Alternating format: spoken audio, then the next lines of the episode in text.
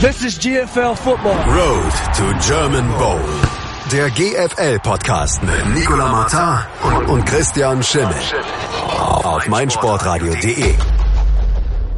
Road to German Bowl, der GFL-Podcast hier bei meinsportradio.de. Wir sprechen wieder über das Geschehen in der German Football League. Wir sprechen über den letzten Spieltag, Woche 9, blicken voraus auf Woche 10. Wir mein Name ist Nicola Martin und mein Kollege Christian Schimmel. Hallo Christian.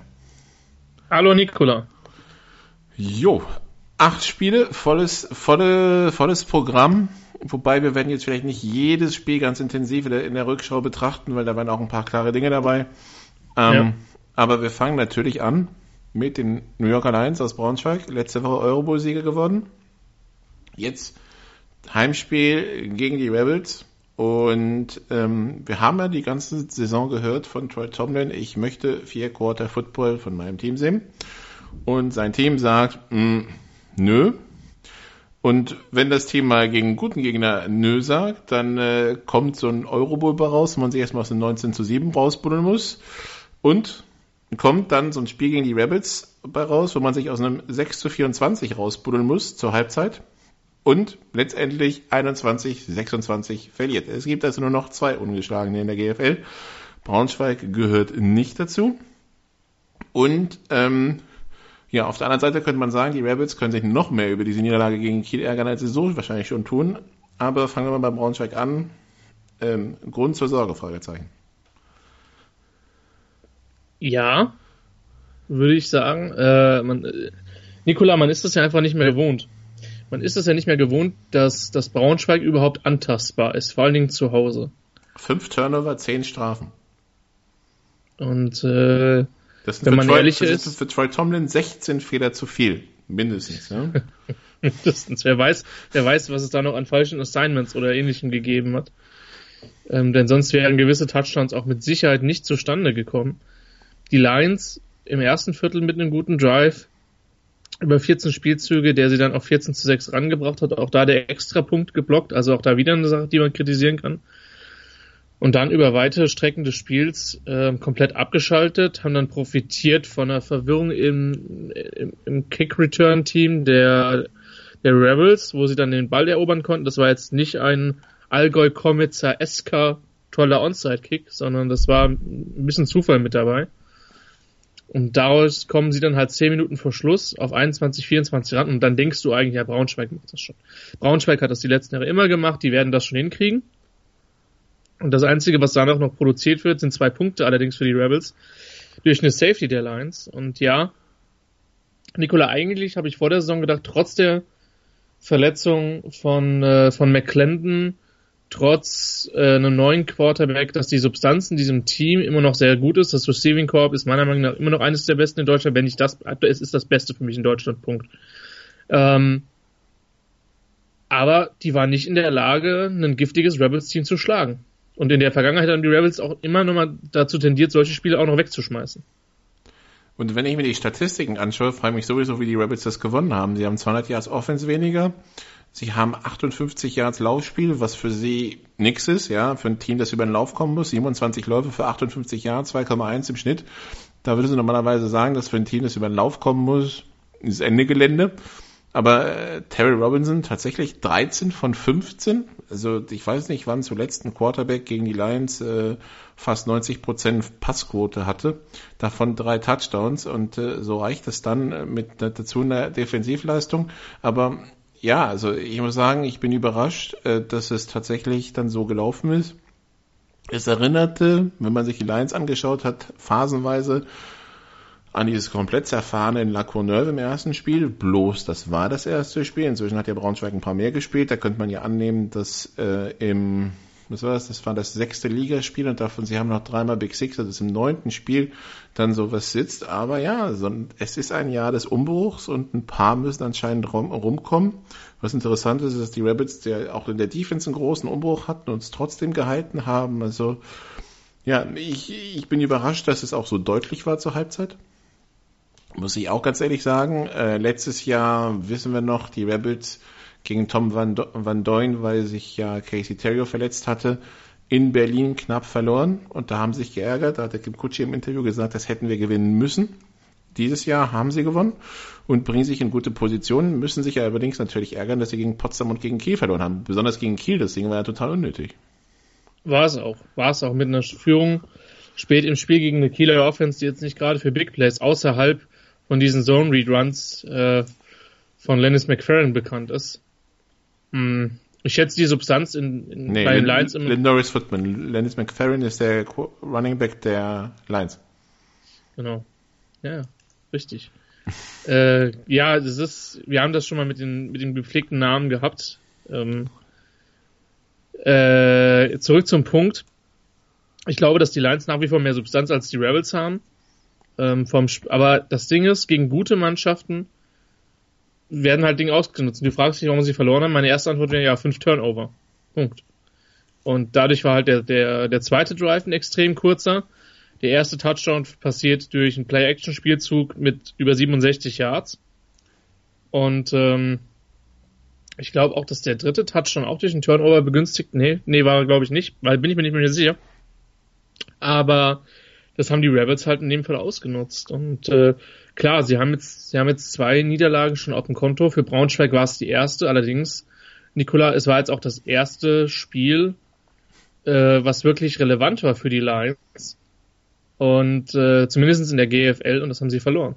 Und äh, ich denke, dass die Stimmung nicht besonders gut sein wird in Braunschweig äh, dieses Wochenende. Jetzt geht's nach Dresden. Das ist direkt die nächste knalle Aufgabe. Der Druck wird nicht, nicht niedriger sein. Ich bin wirklich gespannt, wie das ausgeht.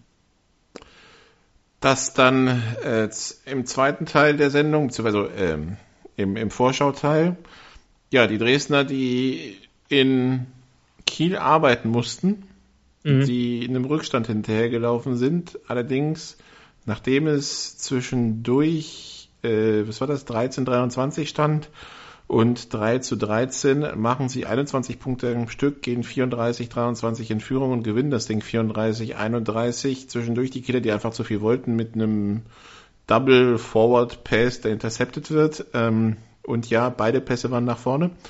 Ähm, ja, Dresden damit den direkten Vergleich gegen Kiel gewonnen. Das war beim Vorfeld schon klar. Bei, bei 35 Punkten war das eigentlich ja. durch die Geschichte. Jetzt haben sie beide Spiele gewonnen. Bleiben Tabellenführer in der GFL und äh, ja, was die Rebels die Woche davor nicht gemacht haben, haben die Dresdner jetzt quasi übernommen, nämlich, dass die Kieler zu 95 Prozent aus den Playoffs raus sind. Das ist das eine und das war mal eine Mannschaft, die Dresden wirklich, äh, die, die Kiel wirklich gepflegt äh, auf beiden Wegen auseinandergenommen hat. Zwar über 200 Yards Rushing, über 250 Yards Passing. Ähm, das ist schon, das ist schon eine Ansage von, für, von für, Dresden. Für, und vor allem für ein Team, von dem man sagt, dass es nicht so gut laufen kann. Eben, das bis dahin Probleme hatte. Wir reden jede Woche über die Turnover von den Rebels, unter anderem von Trent Norville. Die hat er diese Woche nicht gehabt. 21 von 39 ist nicht geil, aber die wichtigste Zahl ist die 0 bei den Interceptions. Die zwei bei den Touchdowns ist nicht schlecht, aber die null bei den Interceptions ist, glaube ich, jetzt erstmal das, was uns bei dem Head Coach da am wichtigsten ist.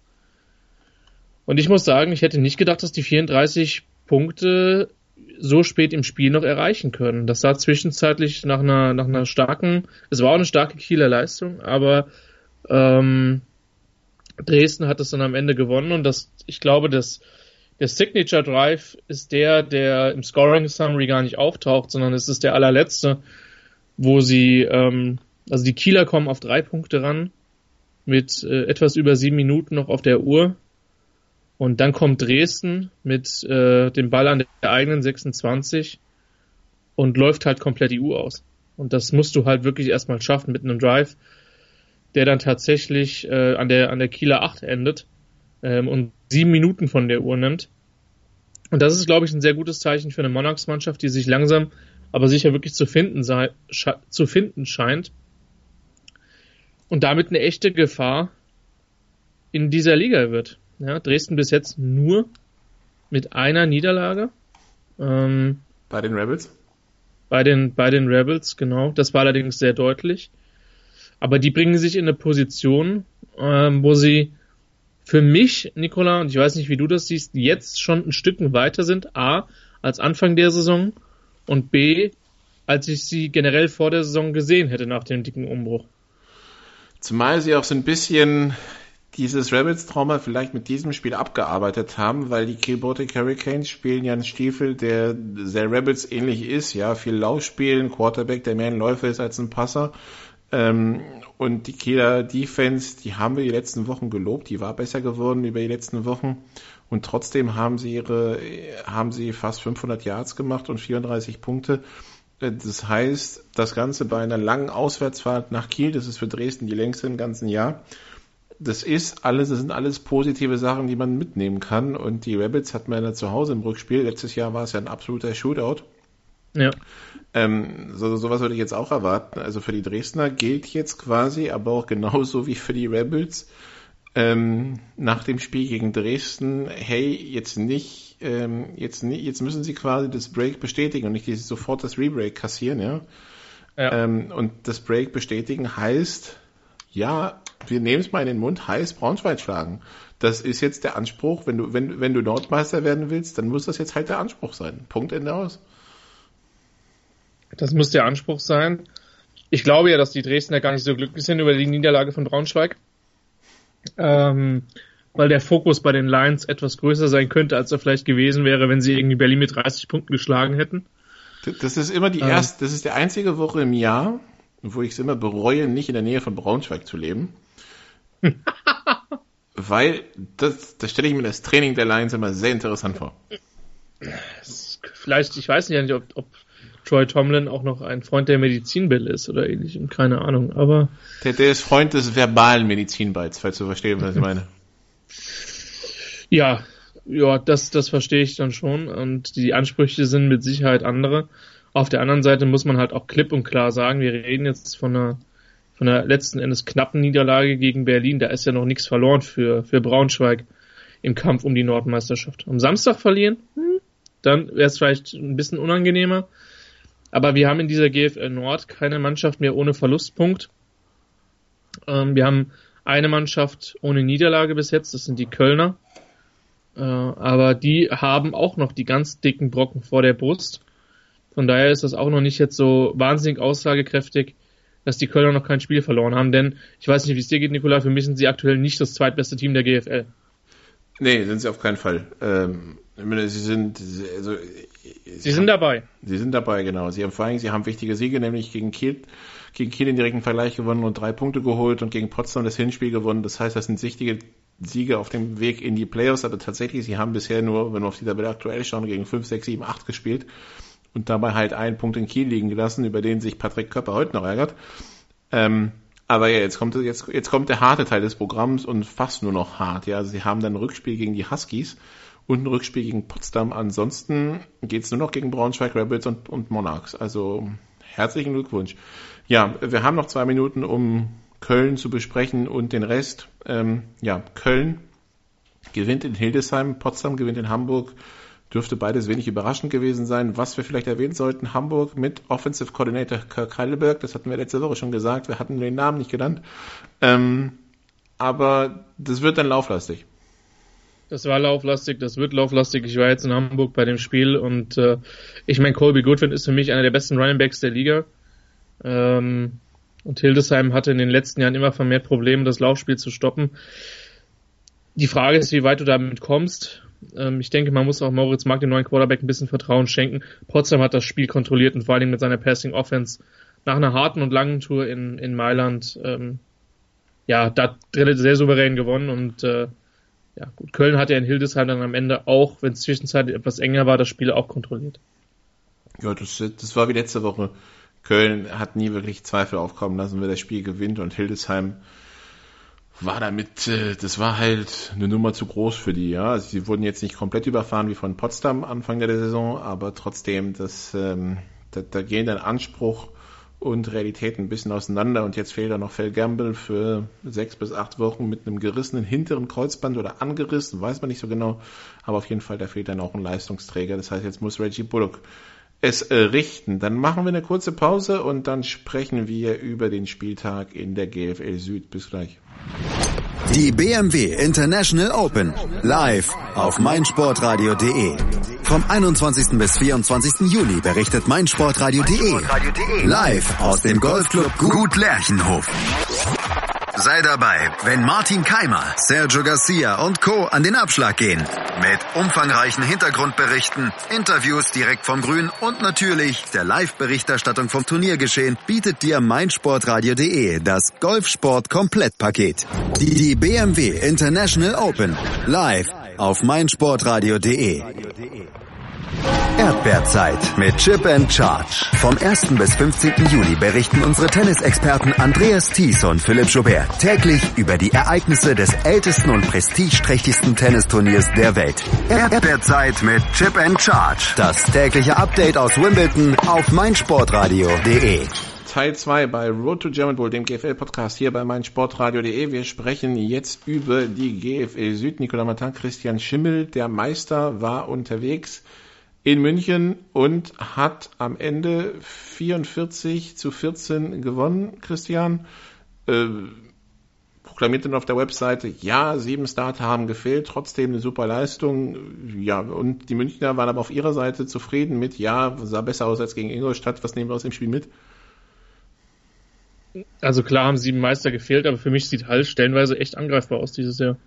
Ja, okay, also okay, stopp. Wer sieht denn nicht angreifbar aus dieses Jahr? Ja, das, jetzt hast du das Problem wunderbar festgestellt. Aber das waren wir aus den letzten Jahren nicht gewohnt. Da ist Braunschweig vorne wegmarschiert, da ist Hall im Süden wegmarschiert, irgendwann kam die Universe dazu, was es dann im Süden wirklich spannend gemacht hat. Ähm, aber weiß ich nicht. Es ist, es ist dieses Jahr nicht mehr so eindeutig und ich will nicht mehr ausschließen, dass Mannschaften wie Ingolstadt an Marburg will ich noch nicht glauben. Da müssen wir wirklich nochmal sehen, was der neue Quarterback äh, kann. Da werden wir bei uns ja am Wochenende in, in Person davon überzeugen können. Ich die nächsten zwei ähm, Wochen. Hm? Ich die nächsten zwei Wochen. Ich habe sie die Woche drauf dann in Hall. Okay. Ähm, ja, da, da werden wir einfach sehen, was dabei rauskommt. Aber sie sehen halt nicht mehr unangreifbar aus. Und ja, es fehlen viele Leute, unter anderem äh, auch wieder Rutenbeck, der scheinbar doch eine relativ langwierige Geschichte hat. Ähm, auch Hafitz hatte jetzt in dem Spiel zumindest keinen Catch. Ähm, also da, da, da muss man sehen, wie sich die verletzten Situation entwickelt. Auf der anderen Seite, wenn du auswärts 44-14 gewinnst, ähm, darfst du dich vermutlich auch nicht beschweren. Und den Gegner bei minus 37 Laufjahrs hältst. Ähm, dafür übrigens, dafür übrigens die, dafür gehen jetzt wirklich das erste Mal 14 Punkte in die, wie viele Punkte hat die Haller Starting Defense kassiert, ähm, in die Wertung ein. Denn zu dem Zeitpunkt war die noch drauf. Also das vielleicht, wer jetzt zu Hause das Scoresheet weiterfüllt, diesmal kommen 14 Punkte drauf.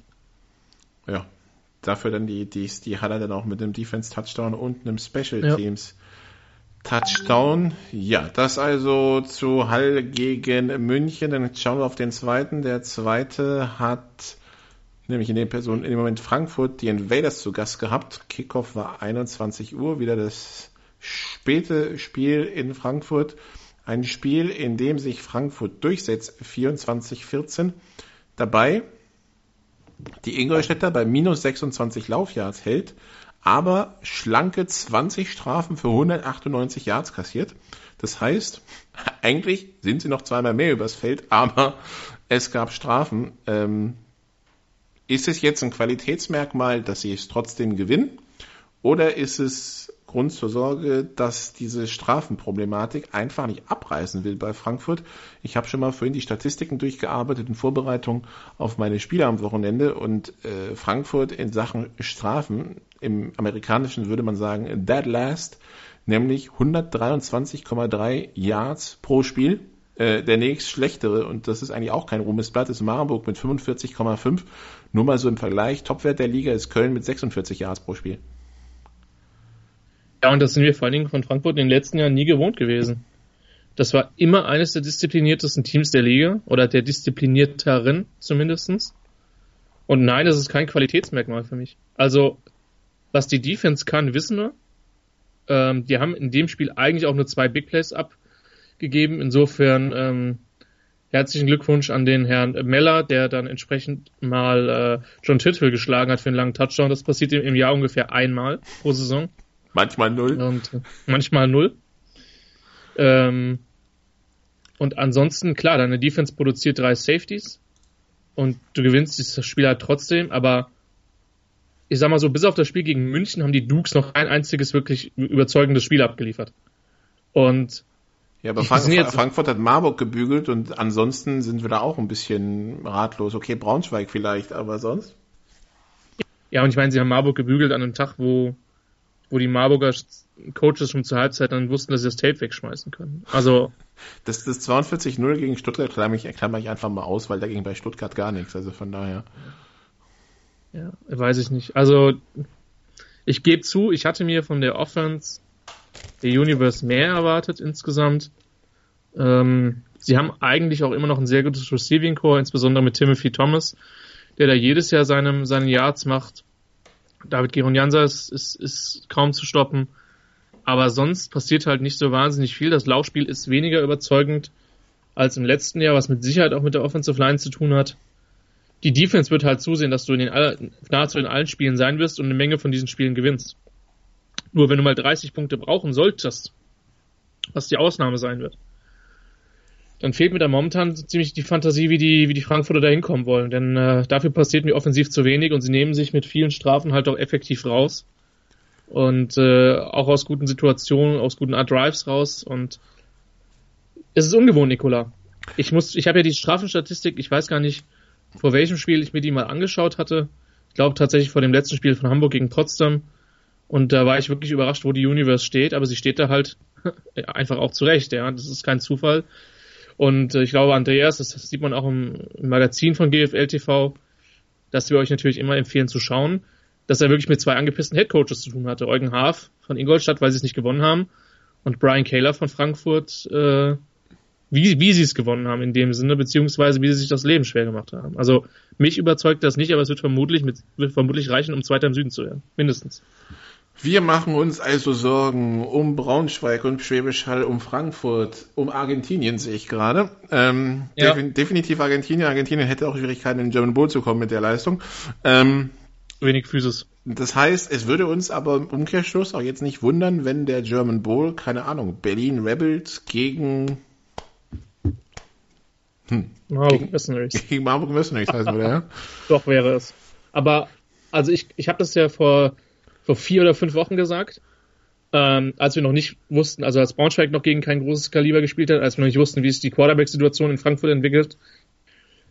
Ähm, da habe ich ja gesagt, also entweder bügeln die Top-Teams alle aus dem Mittelfeld im Süden und im Norden, weil die alle nicht besonders gut sind, oder die Liga ist so eng zusammen, dass wir eine Art Überraschungsmeister oder einen Überraschungsteilnehmer im German Bowl sehen könnten. Und Überraschungsteilnehmer im German Bowl definiere ich jetzt mal ganz hart, wenn aus den drei Mannschaften. Jeder, der nicht Braunschweig, Frankfurt oder Heil heißt. Genau, richtig, ganz genau. Wenn irgendeiner in diese Phalanx einbrechen kann und ähm, ja, halte ich für möglich. Also muss man ja für möglich halten, weil wirklich restlos überzeugt hat mich in dieser Saison keine Mannschaft.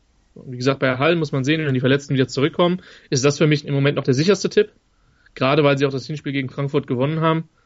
Ähm, aber ja, vielleicht sehen wir auch German Ball Rebels gegen Dresden Monarchs oder so. Ähm, wer weiß, wer weiß, es ist noch lange hin, aber es kann der Liga nur, nur gut tun, wenn sie etwas unberechenbar bleibt. Ich würde zwar da jetzt noch kein Geld drauf setzen, wie ich generell auf GFL-Spiele diese Saison eher schwierig Geld drauf zu setzen finde, denn da passieren wirklich viele interessante Dinge, aber die Liga ist definitiv unberechenbarer als in den letzten Saisons. Tja, dann schauen wir noch auf zwei andere Spiele, die Mercenaries, die wir eben schon in den German Bowl geredet haben. Äh, zu Gast bei den Stuttgart Scorpions, das war jetzt weniger German Bowl-like, ähm, ein, ein erarbeitetes und in letzter Sekunde erkämpftes 30-27, unter anderem mit Hilfe einer Pass-Interference-Strafe, die, ja, also die wir so, die wir so jetzt nicht so zwingend sehen, sagen wir es mal so. Nee, ich hab's, ich hab's nicht live gesehen. Der Kollege Sebastian Mühlenhoff hat das Ganze ja kommentiert und äh, ich war zu dem Zeitpunkt noch mit Hamburg gegen Potsdam beschäftigt und du warst in Hildesheim gegen Köln. Von daher das Ganze im Nachhinein. Ähm, also gut, Marburg hat natürlich mit einem neuen Quarterback gespielt. Das muss man berücksichtigen. Der hat gegen die Comets noch nicht, noch nicht agiert. Ähm, Robert Webber. hatte, glaube ich, genau, Robert Webber hatte, glaube ich, keinen allzu schlechten Einstand. Ähm, nichtsdestotrotz, vielleicht ein gutes, vielleicht ein gutes Zeichen für Stuttgart, was, was Marburg betrifft, Nikola, Ich weiß, die haben gegen die Comets wenig zugelassen. Ich traue der Defense aber immer noch nicht, außerhalb von, von Phil Lanieri und Neil Howie und Peter Jenkins. Das ist so das Dreigestirn, was den Laden in der Marburger Defense wirklich ein bisschen zusammenhält. Aber ich glaube trotzdem, dass du gegen die wirklich erfolgreich sein kannst. Ich glaube, Stuttgart hat der Quarterback-Wechsel gut getan. Ähm, tatsächlich ist der Effekt von Michael Eubank oder von, äh, von Brock zu Michael Eubank größer, als ich den erwartet hätte. Ähm, es sah jetzt nicht wirklich aus wie ein Team, das zwingend um Platz 3 spielt, wenn man, wenn man wahrnimmt, was andere Teams mit Stuttgart gemacht haben. Aber ja, Win is a Win und vor allen Dingen auswärts ist, ist es für die Marburger absolut Gold wert. Auch wenn es jetzt im Zustandekommen alles andere als überzeugend war. Marburg wird spätestens in den Playoffs Probleme haben, wenn die Laufdefense weiter so schlecht bleibt, wie sie ist. Ich weiß zwar nicht, wie das sein kann, weil sie haben gegen die Comets gespielt und die Comets sind kein Laufteam zum Beispiel. Und okay, ja. sie wurden von Frankfurt in Grund und Boden gerannt, aber ansonsten, die Marburger geben 133 Yards pro Spiel Lauf ab und es gibt nur zwei in der Liga, die schlechter sind, Hildesheim und Hamburg. Die sind aber sowieso seit Jahren kein Maßstab, was das betrifft. Das heißt, streng genommen ist Marburg also die schlechteste Laufdefense der Liga, ja? wenn man die beiden ja. rausnimmt, die das eh nicht können. Ähm, und das gibt dir dann im Norden gegen den Norden Probleme, weil Potsdam kann laufen, Köln will laufen, Braunschweig will laufen, ähm, die Rebels. Dresden als einziges nicht, aber die Rebels erst recht. Ja, also da musst du schon auf Dresden beten. Äh, wobei, wenn du die Dresden die, den Dresden die Möglichkeit gibst, haben wir jetzt gegen Kiel gesehen, laufen die ja auch anscheinend gerne. Also von daher, das wäre das, wär das Problem bei Marburg. Ansonsten müssen wir gucken, wie sie, wie sie diese Offense zusammenfindet. Äh, das sieht ja relativ spektakulär aus, wobei ein Silas Nasita darf sich nicht verletzen, weil irgendwie das ganze Passspiel geht ja gefühlt über ihn. So und ja, also ich bin dann auch noch nicht so ganz von überzeugt, zumal sie sich auswärts extrem schwer tun. Sie haben in Frankfurt ja. die Rutsche kassiert, in Kirchdorf verloren, in Stuttgart beinahe, sie haben gegen München nur knapp gewonnen. Also immer jetzt mal ehrlich, also gegen Kirchdorf, das erste Spiel haben sie gewonnen, weil der Quarterback der Kirchdorfer zwei Tage da war und das absolut nicht eingespielt aussah und das, und sie haben die Comets gut kontrolliert. Aber bisher sind wir weit davon entfernt, dass wir so, eine, so, eine, so einen Wow-Effekt haben wie von den Mercenaries Anfang letzter Saison. Nee, den gibt's nicht. Und was man nicht vergessen darf, sie sind in diese Saison mit Alex Turi gestartet, dem österreichischen Quarterback. Und in dem Moment, wo jetzt Weber drauf ist, muss halt entweder Nascita oder Adrekos Lindley runter. Und Lindley, muss man sagen, war ja bisher der bessere Inside Runner, ähm, verglichen mit Nascita. Und wenn der weg ist, dann wird sich die Defense, oder wenn einer der beiden weg ist, wird man sich halt auf den stürzen, der noch da ist. Und klar, das öffnet Räume für Marvin Rutsch, für Hendrik Schwarz, für ähm, Pilanieri, ähm, der auch ein sehr guter Athlet ist. Aber bis jetzt, und das war zumindest mein Eindruck, war die Offense relativ abhängig von einem starken Salas Nasita. Und äh, da werden an, die Teams mit Sicherheit andere Möglichkeiten haben, um den auszuschalten. Und äh, das werden wir aber sehen. Es ist, Im Süden ist halt auch noch sehr, sehr, sehr viel offen. Und dann hätten wir noch ähm, ja, Kirchdorf zu Gast in Kempten, 35-23, der Sieg der Comets. Äh, Justin Suttler wieder mit äh, 523 Passyards, 4 Pass-Touchdowns, äh, fast 75% Completion Rate, eine Interception. Und dann hätten wir noch auf der anderen Seite Brandon Cox mit 162 Yards. Und weil wir gefragt wurden, das habe ich auf der GFL-Seite gesehen, ey, ist das der von den Eagles? Hat einer geantwortet, ja, das ist der D-Liner, hat 40 Kilo abgespeckt und spielt jetzt in der GFL Receiver. Muss jetzt halt nur schauen, wie er das Gewicht zum Herbst wieder raufbekommt. Props für den Kommentar. Ähm, äh, zumal der andere es anscheinend abgekauft hat. Oh, hatte ich ja gar nicht mitbekommen. Coole Geschichte. Also gut, auf der, GF, auf der GFL-Seite unterm Brandon Cox Post gibt's da was. Ähm, ja, Christoph Riener hat sich nach dem Spiel geärgert, dass man nicht executed hat, so viele Strafen kassiert hat und da wäre tatsächlich mehr drin gewesen, aber Kempten setzt sich durch und du hast jetzt eine Minute Zeit, um uns zu erklären, wieso du Kirchdorf im Augenblick von deiner Liste der Playoff-Kandidaten runtergeworfen hast. Naja, wenn du, ich sage ja, jedes Team ist nicht gegen die Allgäuer Defense nicht mindestens 40 Punkte macht, ist kein Playoff-Contender. Was nicht passiert ist, trotz 162 Yards für Cox. Ähm, ich war ein bisschen überrascht, weil die, die, die, die Wildcats sind ja ins Spiel gekommen, hatten nach einem, nach einem Rückstand, waren sie eigentlich wieder dran, dann war es komplett abgerissen. Und ich glaube, die haben ein gutes Fundament, aber die sind qualitativ einfach noch nicht so weit. Und ähm, da fehlt vielleicht noch ein Schritt. Und es sind jetzt auch einfach zu viele Punktverluste. So, ich meine, sie haben gegen Marburg gewonnen, sie haben gegen Ingolstadt unentschieden geholt. Klar, sie können auch gegen die Comets gewinnen. Diese Tour nach Ingolstadt ist nicht schön, aber äh, nach, nach Kirchdorf. Aber ich weiß nicht, Nikola, du hast das Spiel ja kommentiert und live gesehen. Die wirken für mich wie, wir sind noch ein Jahr weg und sie sind nicht so, sie sind noch nicht da, wo Ingolstadt vor, vor einem Jahr war für mich. Ja, sie müssen halt, sie müssen halt ihre Chancen nutzen. Shannon Smith zerstört permanent die O-Line der Comets, aber sie kriegen keinen einzigen Quarterback-Sack hin, ja, zum Beispiel. Ähm, oder einen, als der, der, der Snap überworfen wurde oder so. Also das war dann halt, also, da musste halt auch zum Quarterback kommen. Das war halt Sachen, wo du so dachtest, also da wäre viel mehr gegangen für die Kirchdorfer, aber irgendwie haben sie es mental nicht hinbekommen, da wirklich mal Druck aufzubauen auf Sottler, der, dass der wirklich mal in Panik gerät. Wie gesagt, Shannon Smith hat die O-Line zerstört, teilweise haben die ihn zu dritt geblockt und der kam durch. Ähm, aber das war halt nicht genug. Der Rest hat halt nicht auf dem Level geliefert und das, das war dann halt einfach zu wenig. Und dann wurden sie halt von Big Plays auseinandergenommen. Und wie man die Kemptner kennt, ja. Also es war jetzt nicht spektakulär und ich fand es jetzt auch nicht besonders gut, aber am Ende sind es halt 523 Passyards. So einfach ist das. Ja. So einfach kann Football sein. Wir machen eine kurze Pause und dann schauen wir auf den Spieltag Nummer 10 voraus. Und das sind wichtige Spiele. Bis gleich. Schatz, ich bin neu verliebt. Was? Drüben. Das ist er. Aber das ist ein Auto. Ja, eben. Mit ihm habe ich alles richtig gemacht. Wunschauto einfach kaufen, verkaufen oder leasen. Bei Autoscout24. Alles richtig gemacht. Vernimmt sich, was man will, dann wilde Gerüchte entstanden. Fast nichts davon stimmt. Tatort. Sport. Wenn Sporthelden zu Tätern oder Opfern werden, ermittelt Malte Asmus auf meinsportpodcast.de. Folge dem True Crime Podcast, denn manchmal ist Sport tatsächlich Mord. Nicht nur für Sportfans. In Rush.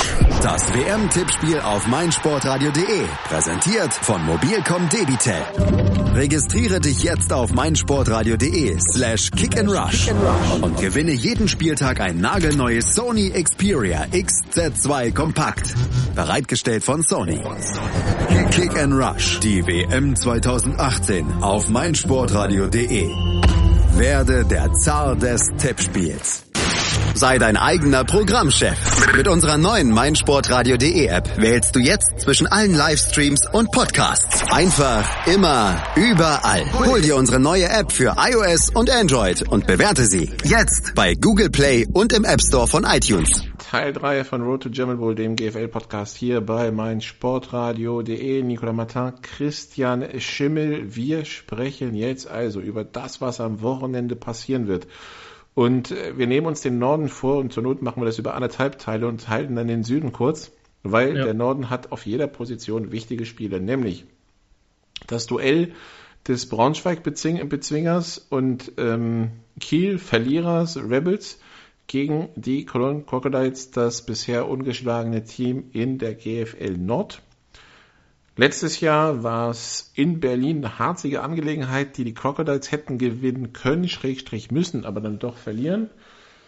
Und im Rückspiel war es ein Hin und Her, ein Shootout, den die Crocodiles gewinnen. Jetzt haben wir gesagt, die Rebels eher im oberen Teil der Tabelle bei den Gegnern unterwegs, sprich Braunschweig, sprich Dresden, sprich Potsdam, sprich Kiel. Die Crocodiles bisher eher im unteren Teil. Zweimal Hildesheim, einmal Huskies, zweimal Kiel, einmal Potsdam.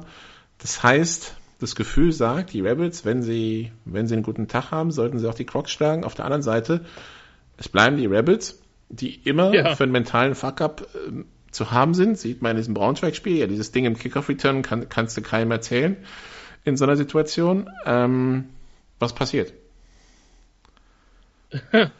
Ich weiß nicht, wie gut meine Glaskugel aus dem, aus dem Westerwald nach Berlin reicht, ehrlich gesagt. Ähm, normalerweise würde ich sagen, ist die Berliner Physis zu viel für Köln, ein bisschen zu viel. Auf der anderen Seite, die Crocodiles sind eine der besseren Mannschaften gegen den Lauf. Ähm, das haben sie auch gegen gute Gegner wie Potsdam ziemlich gut abgewirkt insgesamt. Ähm, die Frage ist, kann Berlin werfen? Gegen Dresden, äh, Quatsch, gegen Braunschweig konnten sie es stellenweise. Ähm, gegen Dresden zum Teil auch, wobei Dresden da halt auch einen absoluten Off-Day hatte ich, wie gesagt, ich glaube, dass die, dass die, dass die Rebels vor allen Dingen zu Hause mit der weiten Auswärtstour knapp vorne sind, aber das ist eines der absolut, absolut relevanten Spiele, um sich da, ich hätte jetzt gesagt, für die Playoffs zu positionieren, vielleicht sogar für ein bisschen mehr. Und ich meine, wenn Berlin das relativ klar gewinnt, sagen wir 14 Punkte plus, dann ist das definitiv ein Ausrufezeichen gegenüber dem Rest der Liga. Aber ich sehe es eigentlich eher als als ein Spiel an, was ich schätze ich mal im, im Rahmen von sieben bis zehn Punkten für eine Mannschaft bewegen wird. Aber ich sehe Berlin vorne. Du? Ich würde auch sagen, Berlin vorne, äh, allein schon, weil, weil Patrick Köpper sich ja ähnlich wie Troy Tomlin ärgert, dass sein Team keine vier Quarter liefert. Das stimmt ja auch. Ja. Ähm, die Rebels übrigens noch keine Interception in dieser Saison geworfen. Auch okay. Teil des Ganzen, ja. Ähm, von daher, also ich würde auch sagen, die Berliner sehe ich da leicht im Vorteil. Dann immer noch um 15 Uhr. Das eine ist im Mommsenstadion, das andere im Heinz-Steier-Stadion in Dresden. Die Dresden Monarchs empfangen die New Yorker Lions. Für die Monarchs die Chance, die Tabellenführung nicht nur zu verteidigen, sondern auch auszubauen. Ähm, gegen Braunschweiger, die, ja, für die die Welt bis letzte Woche in Ordnung war, bis zu diesem Spiel gegen die Rebels, wo man sich jetzt sagt, hm, wo geht denn die Reise eigentlich hin? Die Monarchs hatten die letzten Jahre irgendwie so ein bisschen das, das Reh im, im, im Scheinwerferlicht-Syndrom, wenn sie den Namen Terrio nur gehört haben. Nach unseren Informationen spielt Casey Terrio am Samstag nicht, obwohl er war für den Eurobowl gemeldet, also theoretisch hätte er eingesetzt werden können. Ähm, so, jetzt ist also die Frage nach sämtlichen Laden Casey Terrio, wo die Monarchs kein Bein auf den Boden bekommen haben oder zumindest behaupteten, es lag an Casey. Jetzt also die Monarchs im Umbruch, die Lions im Umbruch, neuer Trainer bei den Monarchs. Äh, also was wir sagen können, ist, dass wir wahrscheinlich erwarten müssen von Dresden, wenn sie das gewinnen wollen, dann muss Trenton Norwell den guten Trend in Sachen Turnover, den er in Kiel gezeigt hat, auch fortsetzen, weil also vier Turnover könnten ein bisschen viel sein. Man kann sich halt nicht immer darauf verlassen, dass die Lions fünf produzieren. Den, den, ein, den einwöchigen Trend, ja. The, ähm, the trend is your friend. Äh, ja, sie brauchen das. ganz, ganz, ganz schlicht und ergreifend. Sie brauchen ein fehlerfreies Spiel, vielleicht gut für die Monarchs, dass sie gegen Kiel auch echt laufen konnten. Was bei weitem noch nicht alle gegen die Hurricanes geschafft haben. Das ist mit Sicherheit ein sehr, sehr gutes Zeichen. Hm.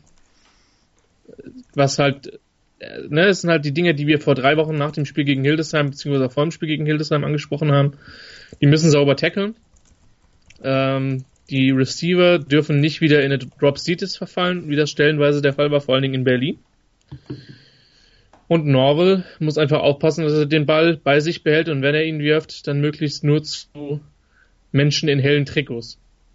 Und äh, das wird der Schlüssel sein. Auf der anderen Seite glaube ich halt schon, dass Dresden denen wehtun kann mit dem Passspiel, äh, weil sie da echt einiges an, an Möglichkeiten haben. Die Defense von den Monarchs hat mich allerdings nicht umgehauen und ich könnte mir durchaus, also ich glaube nicht, dass Dresden das irgendwie 17-14 gewinnt, sondern wenn sie es gewinnen, gewinnen sie in einem Shootout, oder? Weil ich sehe die nicht, ich sehe nicht, dass die Braunschweig bei 20 Punkten oder weniger halten. Nicht? Also, glaube ich nicht, nee. Du? Schon? Warum nicht? Wenn Braunschweig so, so, so, so, so ein Messi-Tag hat wie, also jetzt ähm, M-E-S-S-Y Mess, das Englische, ja nicht äh, Lionel. Äh, so, ein, so, ein, äh, so ein Tag hat wie letzte Woche, so einen gebrauchten Tag, warum nicht? Also sie, sie fangen ja Turnover ab von den Gegnern, wenn man sich das statistisch anschaut. Sie sind im Plus-Minus halt weit, weit hinten, weil sie halt selber viel zu viele verursachen. Ich würde es nie ausschließen. Dresden Sco aber, aber, Scoring ja. Defense auf 5. Total Defense auf 6, ja mein Gott. Also das ist jetzt, also die, die sind statistisch sehr nah an den Rebels dran. Ähm. Also ich meine, das Schöne ist ja, ich kann ja die, die, die These kann ja nächste Woche wieder überprüft werden. Ich sag, Braunschweig scored mindestens 24, eher mehr. Und dann können wir mal gucken, wie es ausgeht. Aber ich glaube einfach, dass deren Receiving Core einfach zu viel ist für die Dresdner Passverteidigung. Ob die laufen können, weiß ich nicht. Ich glaube aber, dass das die gegen die werfen können. Ich weiß aber, das heißt nicht, dass sie das Spiel gewinnen, aber wie gesagt, wenn, wenn die Monarchs das gewinnen, rechne ich eher mit einem 35, 31 oder so. Die Frage ist halt, wie sehr kannst du, kannst du dem Jerry Clark unter Druck bringen, also aus dem Konzept bringen, wenn du Druck auf ihn machst. Aber gut, das werden wir dann mhm. Das werden wir dann noch erfahren. Gut, das war also die, das war jetzt also 3 gegen 4, 1 gegen 2 so quasi. Ähm, also so erwartet. Dann bliebe noch Royals gegen Canes. Das ist dann das Verfolgerduell. Die hoffen, dass vorne vor ihnen ein paar ausrutschen, damit sie irgendwie noch eine Chance haben, in die Playoffs zu kommen. Wobei die Royals viel bessere Chancen haben als die Canes. Für die Canes haben wir gesagt, 95 Prozent sind sie aus den Playoffs raus. Sollten sie in Potsdam verlieren, machen wir 100 Prozent raus, oder? Äh, ja, machen wir 13 Minuspunkte. Ist dann etwas, etwas zu viel. Ich glaube, dass Potsdam immer noch, immer noch eine Chance hat, Zweiter oder Dritter zu werden. Ui. Ähm, ja. Ich weiß, dass die gegen Köln zu Hause verloren haben. Das waren die Niederlagen, die wir getan haben. Gegen Dresden muss man sagen. Ähm, Da waren, waren sie in beiden Spielen drin. ja, da waren sie nicht so weit weg, wie die Ergebnisse aussagen könnten. Ja. Eben. Eben. Und für mich ist das, was die an Passing Offense haben, nach Hall das explosivste in der Liga. Punkt. So. Und wir hatten die Diskussion intern, wir zwei mit Andreas, wie wir denn so die Quarterbacks sehen. Für mich ist Gäfer momentan der beste Quarterback der Liga. Das ist der von Potsdam. Die haben mit Myrob Nielsen einen, einen echten Nummer 1 Receiver, mit, mit Zimmermann einen sehr, sehr starken Mann. Saul, jemand, der laufen und der werfen und der fangen kann. Werfen vielleicht auch, werfen weiß ich ehrlich gesagt nicht, aber fangen auf jeden Fall. Und äh, jetzt hatten die ein paar Verletzungsprobleme. Gut, es war nur Hamburg in Anführungszeichen. Aber dann kommt halt Receiver 5, 6, 7, 8 auf den Platz und, äh, und spielt halt trotzdem noch so überzeugend, sodass man zu der Vermutung kommen würde, dass die woanders mit ziemlicher Sicherheit starten würden. Klar, die Defense hat irgendwie über 200 Laufyards gegen Hamburg zugelassen. Das war aber auch zum Teil in der Garbage Time. Gegen den Pass sind sie verwundbar. Das muss man sagen. Das ist jetzt nicht die große Stärke von, von Kiel. Ähm, auf der anderen Seite, Nikola, jetzt bis auf dieses Spiel gegen Dresden war die Kieler Defense auch eine der besseren der Liga. Das könnte spannend werden, aber ich glaube, Potsdam hat zu viel Offense insgesamt. Und sie spielen zu Hause. Ja, äh, würde ich mich anschließen und ähm, müssen, wir, wir müssen mal gucken, wie Potsdam klarkommt mit dieser, mit diesem Scrambled Quarterback, äh, mit dem ja alle ihre Probleme haben auf Kieler Seite. Ähm, Also mit, mit Strauss bei Köln hatten sie damit ihre Probleme im, im, im ersten Viertel. Irgendwann haben sie es verteidigt gekriegt, aber sie haben damit am Anfang echt Probleme gehabt. Also weil Norris Footman ist ja mehr ein werfender Running Back als ein laufender Ja. Quarterback. Ähm, also so, ich will jetzt nicht sagen so ein Jalila Weenie, aber fast schon. Ähm, ich habe seine Passkills sind besser als die von der Weenie, aber trotzdem, das ist ähm, das ist ungewohnt, das kannst du im Training halt schwierig simulieren, das ist das Problem. Ähm, aber ich würde auch sagen, Potsdam leicht im Vorteil. Irgendwie, ich meine, Kiel wird wissen, dass das die letzte Chance ist, oder die eigentlich next to last, ja, also eigentlich ist es schon mehr fünf vor als fünf, also fünf nach als fünf vor.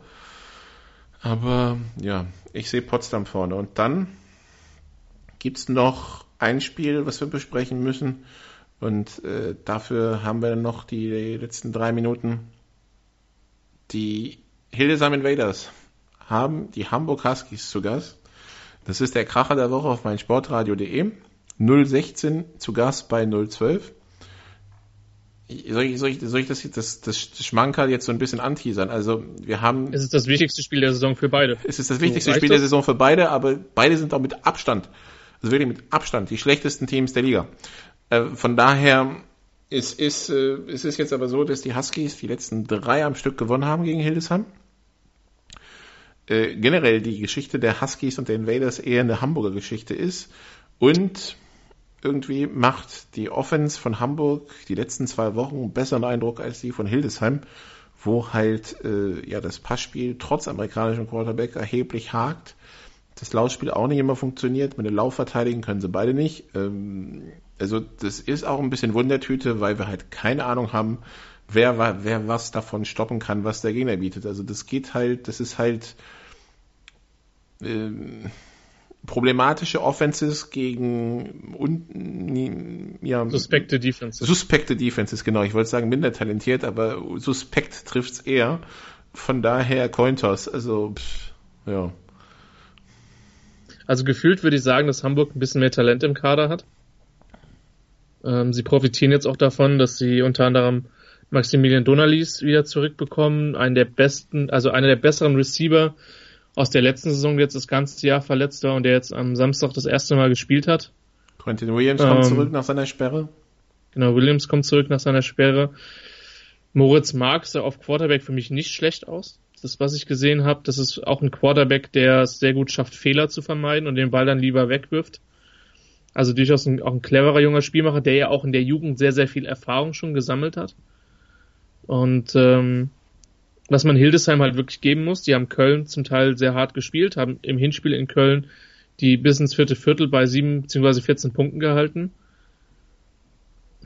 Ja, das, ist, das Ding ist halt Quervergleiche sind im Football halt so eine der, der überflüssigsten Dinger, weil es eigentlich egal ist, ob dann eine Mannschaft mit 40 oder mit 30 oder mit 20 gegen ein anderes Team verliert, ähm, weil dann immer die Frage ist, wer wie wechselt, wer das Spiel ab nicht mehr ernst nimmt. Und eigentlich wussten beide vor der Saison, dass das vermutlich die zwei Spiele werden, die dann entscheiden werden, werden wer dann in, die, in der Relegation spielen muss. Und äh, ich, also von der Relevanz her würde ich wirklich sagen, das ist eines der wichtigsten GFL-Spiele in der gesamten Saison, weil beide wissen, dass keiner von beiden vermutlich vom, vom siebten Platz runterkommt. Das ist das höchste der Gefühle, weil sich Kiel stabilisiert hat, weil der Rest im Norden zu gut ist und weil beide nicht die Qualität haben, um mit diesen Mannschaften mitspielen zu können. Und dann bleibt halt nur diese eine Partie. Und das ist wieder, was die beiden von München und Stuttgart unterscheidet, die irgendwie, so wie der Süden läuft, äh, irgendwie noch eine Hoffnung haben auf einen Lucky Punch äh, ja. gegen irgendwen. Ähm, aber im Norden tatsächlich, also so sehr wir nochmal betonen wollen, dass 1 bis 6 Dresden, Köln, Berlin, Braunschweig, Kiel, Potsdam und ja, Braunschweig auf 4, dass die an einem anscheinend an einem guten Tag jeder jeden schlagen kann. Ja? So sehr sind wir uns ziemlich sicher, dass Hildesheim und Hamburg keinen schlagen werden. Außer den anderen da unten. Wenn überhaupt. Genau. Und das ist eine Realität, die man muss ja auch einfach mal sehen, ne? Stuttgart hat jetzt auch keine Punkte, aber Stuttgart mit ein bisschen Glück gewinnen sie gegen Marburg. Die waren lange im Spiel gegen Allgäu. München hat in, in Marburg äh, erst in der letzten, in der letzten Minute äh, das Spiel verloren und hat Schwäbisch Hall anderthalb Mal wirklich auch, auch tough, tough gespielt. Während Hildesheim und ähm, Hamburg in all ihren Spielen im vierten Quarter weit weg waren in den letzten drei, vier Minuten. Also da war ja kein das ist der, Und das ist der Unterschied. Und das ist der Unterschied in diesem Jahr und deswegen glaube ich auch, dass es für den Südmeister der GFL 2 schwieriger werden wird als für den Nordmeister der GFL 2. Okay, dann kurze Pause und dann sprechen wir über den Süden der GFL 1. Bis gleich. Mein Lieblingspodcast auf meinsportradio.de. Hallo, hier ist Sebastian Müllnow, der Moderator von Interception im Football Talk auf meinsportradio.de. Jede Woche berichten wir über die Spiele in der NFL und besprechen die wichtigsten News aus der reichsten Liga der Welt. Darüber hinaus bieten wir euch Specials zur Free Agency, zum Draft und der Trade Deadline. Wenn euch gefällt, was ihr hört, dann bewertet unseren Podcast bei iTunes mit 5 Sternen. Dir gefällt, was du hörst? Dann rezensiere unsere Sendungen jetzt auf iTunes und gib ihnen 5 Sterne. 90 Plus On Air. Der Podcast rund um den internationalen Fußball auf meinsportradio.de. Teil 4 bei Road to German Bowl, den GFL Podcast hier bei meinsportradio.de. Nicola Matan, Christian Schimmel. Wir sprechen jetzt noch über die GFL Süd. Am Wochenende drei Spiele, alle am Sonntag übrigens. Alle anderen, die Nordspiele sind alle am Samstag. 15 Uhr in Berlin, 15 Uhr in Dresden, 16 Uhr in Hildesheim, 16.30 Uhr in Potsdam. Die Südspiele alle am Sonntag, 15 Uhr in Kempten, 15 Uhr in Stuttgart, 16 Uhr in Marburg. Die Kemptner haben das nächste Bayern-Duell. Die Allgäu Comets empfangen die Munich Cowboys, die Cowboys bisher sieglos am Tabellenende, die Comets, ja, äh, in der Defense immer wieder anfällig, in der Offense kriegen sie immer ihre paar hundert Yards zusammen, 400 und mehr. Was erwartest du jetzt von dem Spiel? Naja, du solltest halt gegen eine Big 12 Mannschaft nicht in einem Shootout landen. Und das ist, glaube ich, das, was München passieren wird. Deswegen sehe ich da die Comets schon vorne. Ich, ich glaube, dass die Defensive Line von, von München der, der Comets O-Line und Justin Sottele wehtun wird. 100 Prozent. Ähm, die sind ähnlich gut wie die von Kirchdorf. Ähm, auf der anderen Seite steht halt auch die Münchner Secondary, die nicht so wahnsinnig gut ist. Äh, was keine guten Nachrichten gegen eine Comets Offense ist, die auch voll stark von diesen One-on-One-Matchups lebt. Und ja, also ich glaube, dass Allgäu das irgendwie mit zwischen 14 und 20 gewinnt. Ähm, es sei denn, München schaut ganz tief ins Tape von den Marburg Mercenaries und kann das wiederholen was die Hessen da gemacht haben. Auf der anderen Seite fehlen denen halt mindestens einer von zwei Art, einer von diesen drei Athleten namens Jinkins, Lanieri oder Neil Howie. So, und deswegen sehe ich da eigentlich Allgäu vorne. Wie geht's dir? Ja, würde ich auch so sehen. Ich fand ja lustig, das Interview, das ich mit ähm, Stan äh, Bedwell geführt habe, weil der ist ja von Onside gegangen nach der Halbzeit in, gegen ja. Kirchdorf, ne? Und das Spiel war ja knapp und ich stelle ihm, ich stelle ihm die Frage so von wegen hier, und seit gegen nach der Halbzeit äh, in einem knappen Spiel. Ähm, die, die unterschwellige Frage, die natürlich ein bisschen mitschwimmt oder die man mir, wo man mich fragen könnte, war das dann die Frage, ähm, so quasi geht's noch oder bist du blöd? Und das Lustige ist, seine Antwort ist ja ja. Und also er hatte geantwortet, ähm, because I'm insane, weil ich weil ich verrückt bin und ich, wenn es schief geht, äh, dann alle auf mich einpreschen, einpreschen, ist mir egal. Gut, das wissen also ein bisschen die Philosophie, die dieser Mensch hat. Ähm, wir haben es die letzten Wochen immer wieder gesagt, Kempten ist halt ein Team, das hat Plan A, Plan A, Plan A und Plan A. Marburg äh, hat Plan A ein bisschen konterkariert und da war dann recht schnell Ende, Ende die anderen bisher nicht. Von daher Kempten im Augenblick sicher auf Playoff-Kurs. Ich glaube nicht, dass die Cowboys das aufhalten können. Ja. Glaube ich an der Stelle, glaube ich an der Stelle auch. Ähm, auch 15 Uhr, du hast es gesagt. Stuttgart gegen Schwäbisch Hall eine verbesserte Stuttgarter Mannschaft, aber das wird vermutlich gegen Hall nicht reichen. Die U19 hat in Schwäbisch Hall gewonnen, habe ich jetzt am Wochenende gelesen. Von daher da ein kleiner Erfolg für die, für die Scorpions. Ich bezweifle, dass die Herren das wiederholen können.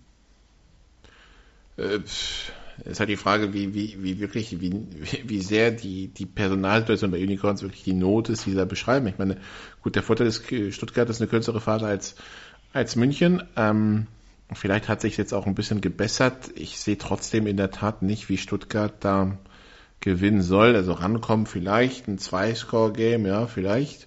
Aber sehr viel enger sehe ich das nicht. Also ich sehe immer noch Schwäbisch Hall und Frankfurt doch eine Ecke über Marburg, Kempten, Ingolstadt.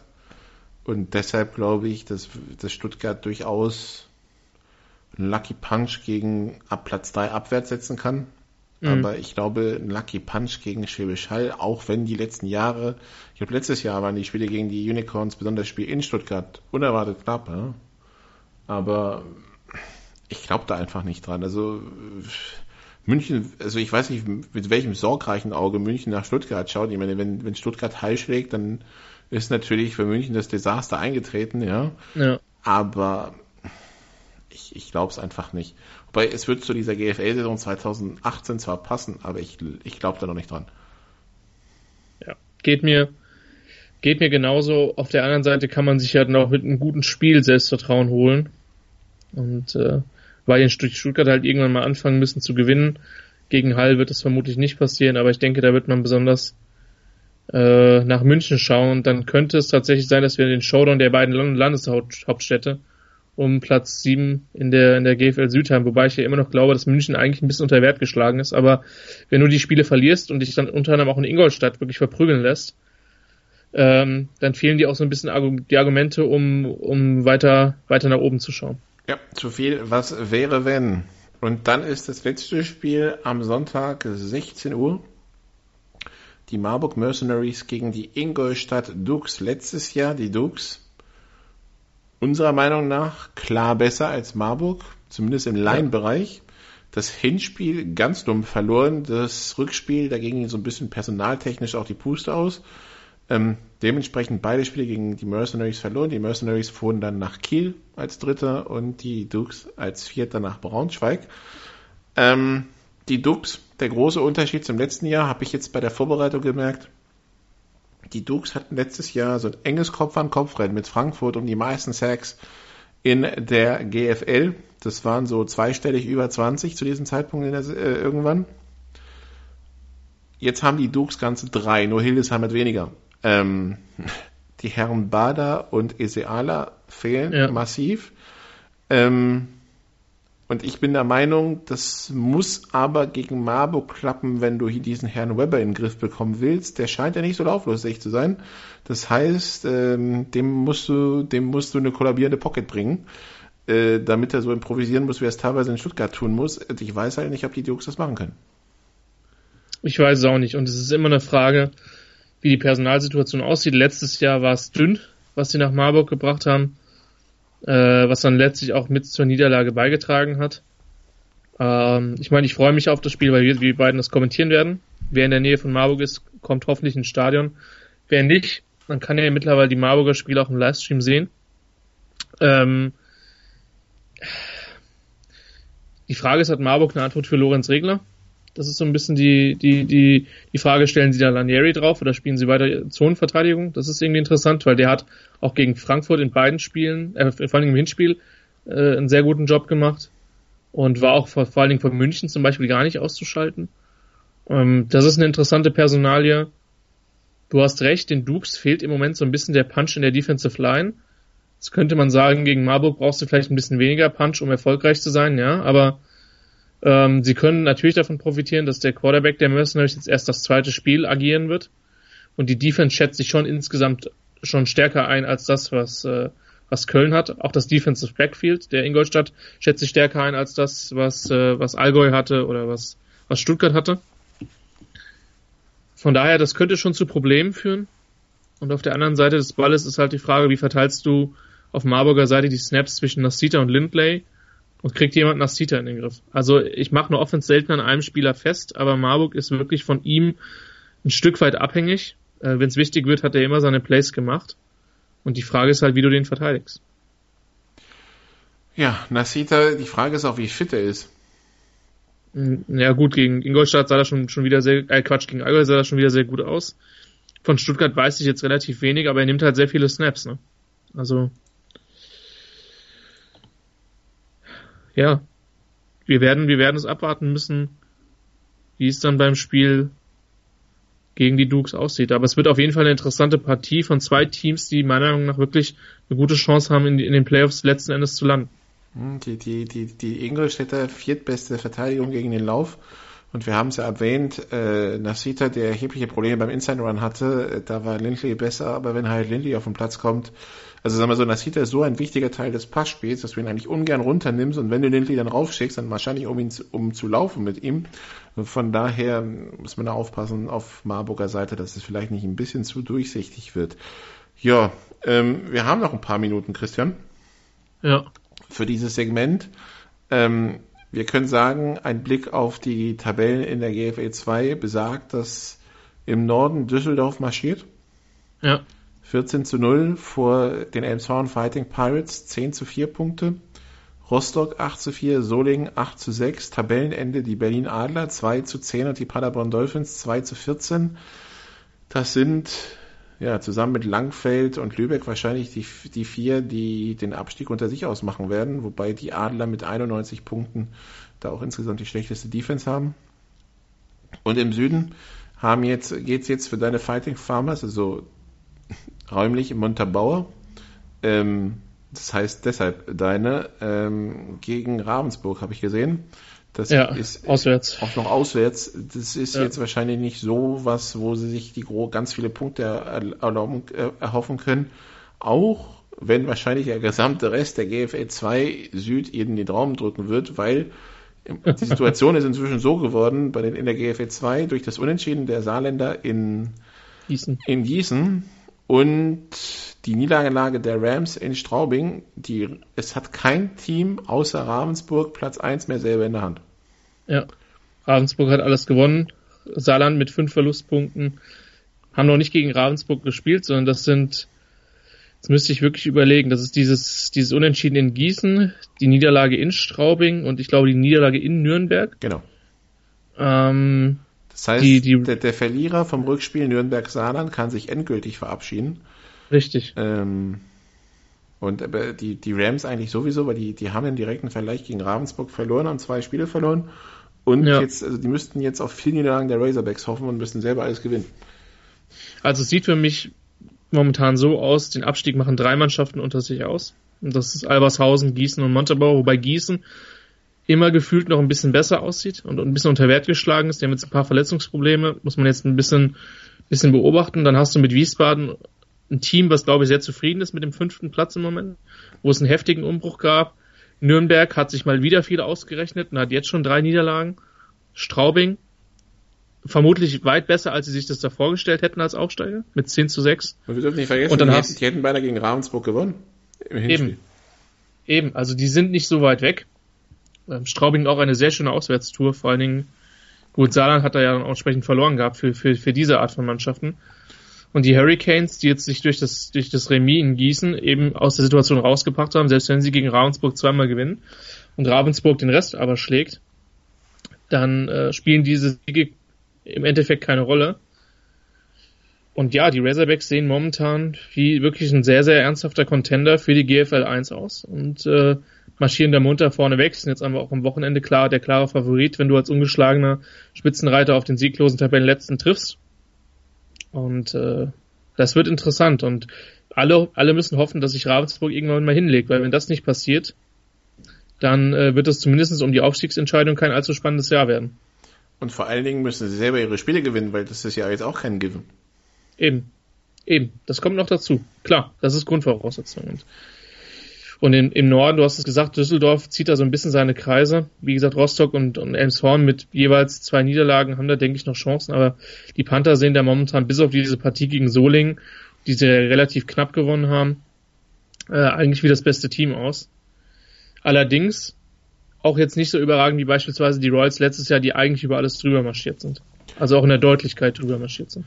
Ja, ich kann mir vorstellen, dass Düsseldorf gegen Hamburg oder Hildesheim dann äh, eine, eine etwas engere Geschichte wird, als letztes Jahr Potsdam gegen Adler war oder das Jahr davor Düsseldorf gegen Köln. Also das äh, sehe ich ähnlich. Allerdings Ravensburg dann gegen wen auch immer, der im, achten, im Süden Achter wird, München oder, oder Stuttgart scheinen ja im Augenblick die Kandidaten. Das können ich mir auch relativ eng vorstellen. Ich wollte gerade sagen, die sind auch besser als das, was Saarland letztes Jahr zum, zum Schluss auf jeden Fall war und auch besser als was Mannheim das vorletzte Jahr war. Also von daher, ich denke, dass die Relegation dieses Jahr sehr spannend wird. Ähm, auch wenn vielleicht äh, die, die, die Erstplatzierten in der GFL 2 schon vor dem letzten Spieltag dann feststehen werden. Ist halt hart mit Berlin und Paderborn im Norden. Entschuldigung, Nikola. Das sind, Berlin kommt aus der ersten Liga. Paderborn hat die letzten Jahre sehr oft weit oben mitgespielt. Und äh, für die sieht es relativ schlecht aus zum derzeitigen Saisonzeitpunkt. Mal gucken, ob die sich noch fangen können und ja, Langenfeld, Lübeck oder Solingen noch abfangen können. Solingen Aussteiger und äh, ich glaube Langfeld, nee, Langfeld geht ja nicht, es könnte nur einer aussteigen. Wer ist denn Emshorn. Emshorn, der andere, genau, ja. Äh, Langfeld ist letztes Jahr hochgekommen. Ja, und gute Besserung an den Gießener D-Liner, der sich beide Kreuzbeine gerissen hat, also links und rechts. Ja. Ähm, das äh, ja, Display gibt's auf der ProHunt Facebook-Seite zu sehen, wenn dem eins Kreuzband reißt kann sich jeder dann seine Meinung bilden, ob sowas auf Footballplätzen was verloren hat. Das war's für Road to German Bull für diese Woche. Danke Christian. Mehr Football gibt's natürlich am Wochenende bei meinsportradio.de, wenn wir das Spiel übertragen mit Dennis Frerichs zusammen. Äh, bin ich dann in Hildesheim, Hildesheim Invaders gegen die Hamburg Huskies. Das ist also das Radiospiel der Woche und, so Sie wollen, hören wir uns nächste Woche wieder bei Road to German Bowl, wenn wir dann wissen, wie diese ganzen Spitzen, wie diese ganzen wichtigen Spiele im Norden ausgegangen sind. Machen Sie es bis dahin gut. Tschüss. This is GFL Football. Road to German Bowl. Der GFL Podcast mit Nicola Martin und, und Christian Schimmel. Auf meinsportradio.de. Schatz, ich bin neu verliebt. Was? Da drüben. Das ist er. Aber das ist ein Auto. Ja, eben. Mit ihm habe ich alles richtig gemacht. Wunschauto einfach kaufen, verkaufen oder leasen. Bei Autoscout24. Alles richtig gemacht. Wie baut man eine harmonische Beziehung zu seinem Hund auf? Puh, gar nicht so leicht. Und deshalb frage ich nach, wie es anderen Hundeeltern gelingt, beziehungsweise wie die daran arbeiten. Bei Iswas Dog reden wir dann drüber. Alle 14 Tage neu mit mir, Malte Asmus und unserer Expertin für eine harmonische Mensch-Hund-Beziehung, Melanie Lippisch.